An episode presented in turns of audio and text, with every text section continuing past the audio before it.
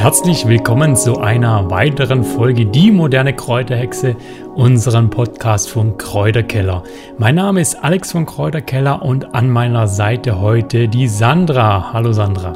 Auch von mir herzlich willkommen. Und wir nehmen euch heute mit in den Wald, denn der Mai ist die Hauptsammelzeit für die jungen Fichtenspitzen. Und deswegen wird es heute um die Fichte gehen und wie man sie naturheilkundlich, aber auch kulinarisch verwenden kann. Dazu muss man erst einmal die Fichte von anderen Nadelbäumen unterscheiden können. Da gibt es diesen Spruch, die Fichte sticht, die Tanne nicht.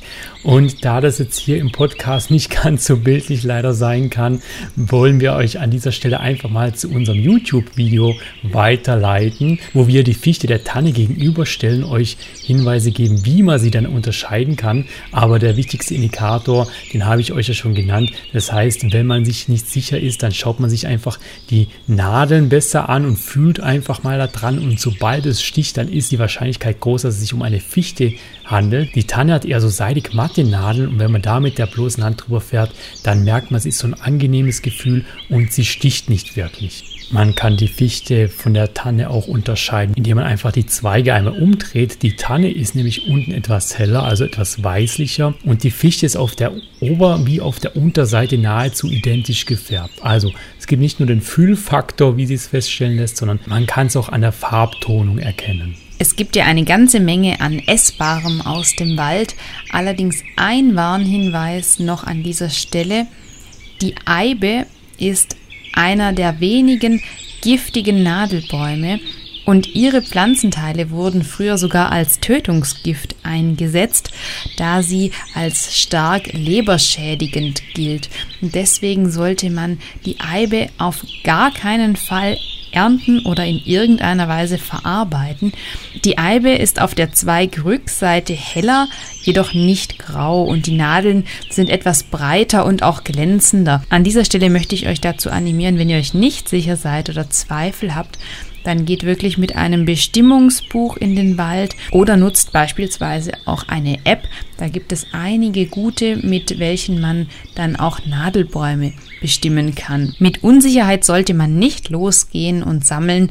Da gilt auch hier wieder, am besten ist es natürlich in der Praxis zu lernen und mit einem Kräuterkundigen oder einem Forstexperten loszuziehen. Gerade wenn es um den Wald geht, könnt ihr vielleicht auch mal euren heimischen Förster fragen, ob er euch mitnimmt oder andere Menschen, die sich im Wald sehr gut auskennen. Da gibt es nämlich wirklich sehr viel zu lernen und der Wald ist auch generell einfach sehr, sehr heilsam.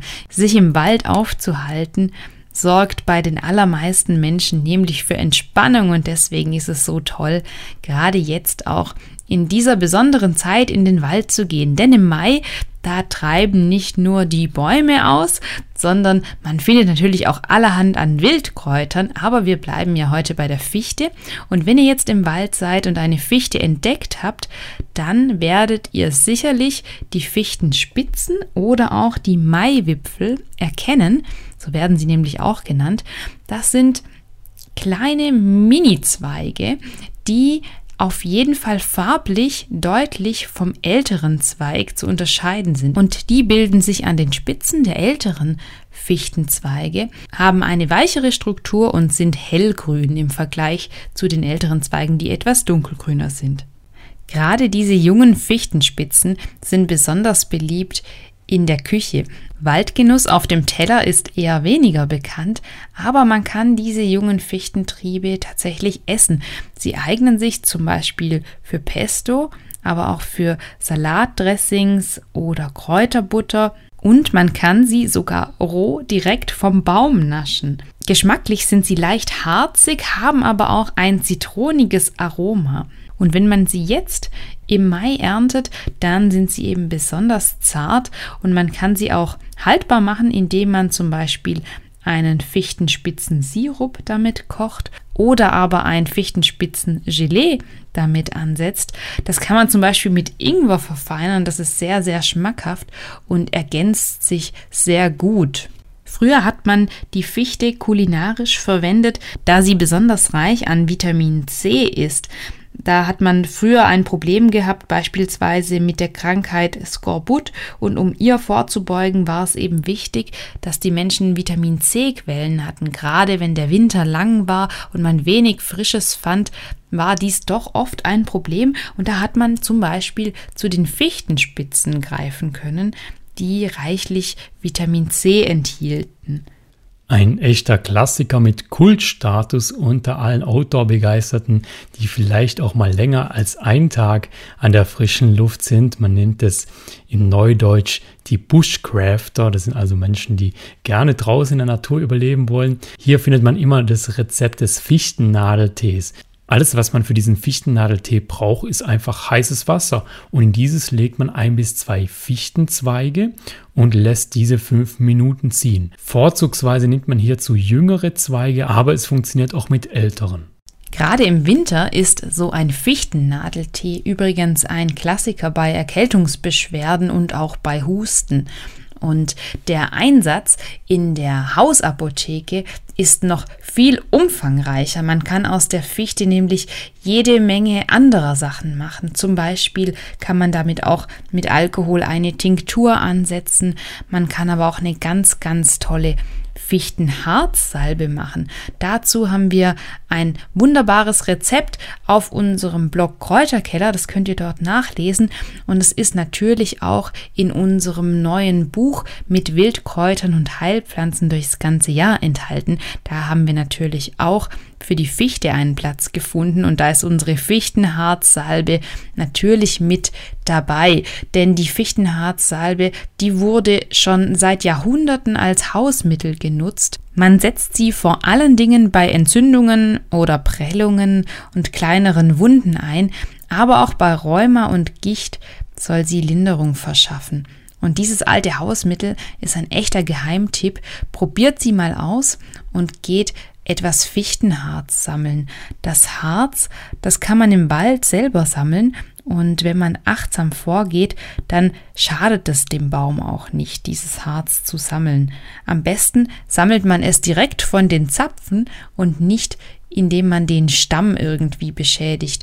Denn dann besteht immer das Risiko, dass sich Krankheiten oder Schädlinge einnisten können und der Baum in Gefahr gerät. Bei allem, was wir im Wald sammeln, sollten wir immer besonders achtsam mit der Natur umgehen, denn wir müssen nicht erwähnen, dass der Wald gerade keine leichten Zeiten erlebt und gerade die Fichten einen relativ schweren Stand haben, da die klimatischen Bedingungen es immer schwieriger machen für die Bäume und natürlich unser exzessiver Anbau von Monokulturwäldern nicht besonders förderlich ist, um nachhaltige und alt werdende Fichten zu fördern. Eine Fichte, die kann sehr, sehr alt werden eigentlich, etwa zwischen 400 bis 500 Jahren, doch bei uns in unserer schnelllebigen Gesellschaft ist die Fichte der Brotbaum des Waldes, wie man sie nennt, und die Fichte wird relativ früh geschlagen, oft wird sie keine 100 Jahre alt und man kann sie eben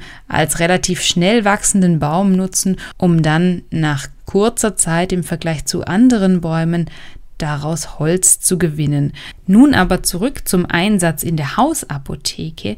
Besonders das ätherische Öl ist in der Fichte so wertvoll für uns und das findet man auch in vielen Erkältungsbädern. Vielleicht kennt ihr das, wenn ihr ein Erkältungsbad gekauft habt, dann ist da immer so ein Waldaroma mit dabei und das ist ganz oft eben mit Fichte. Nicht nur das ätherische Öl, sondern eben auch das reichlich enthaltene Vitamin C macht die Fichte so interessant bei Erkältungskrankheiten, da sie eben auch schleimlösende Eigenschaften besitzt und sehr wohltuend für die Atemwege sein kann. So ist die Fichte der ideale Nadelbaum bei Erkältungskrankheiten und verstopfter Nase und kann da sehr, sehr wohltuend sein. Man kann zum Beispiel mit Fichtennadeln inhalieren indem man sich einen Aufguss macht und dann mit einem Tuch oder mit einem Inhalator etwas davon inhaliert, um die Atemwege wieder etwas freier zu bekommen. Auch bei Asthma oder sogar Keuchhusten kann eine Fichtennadelzubereitung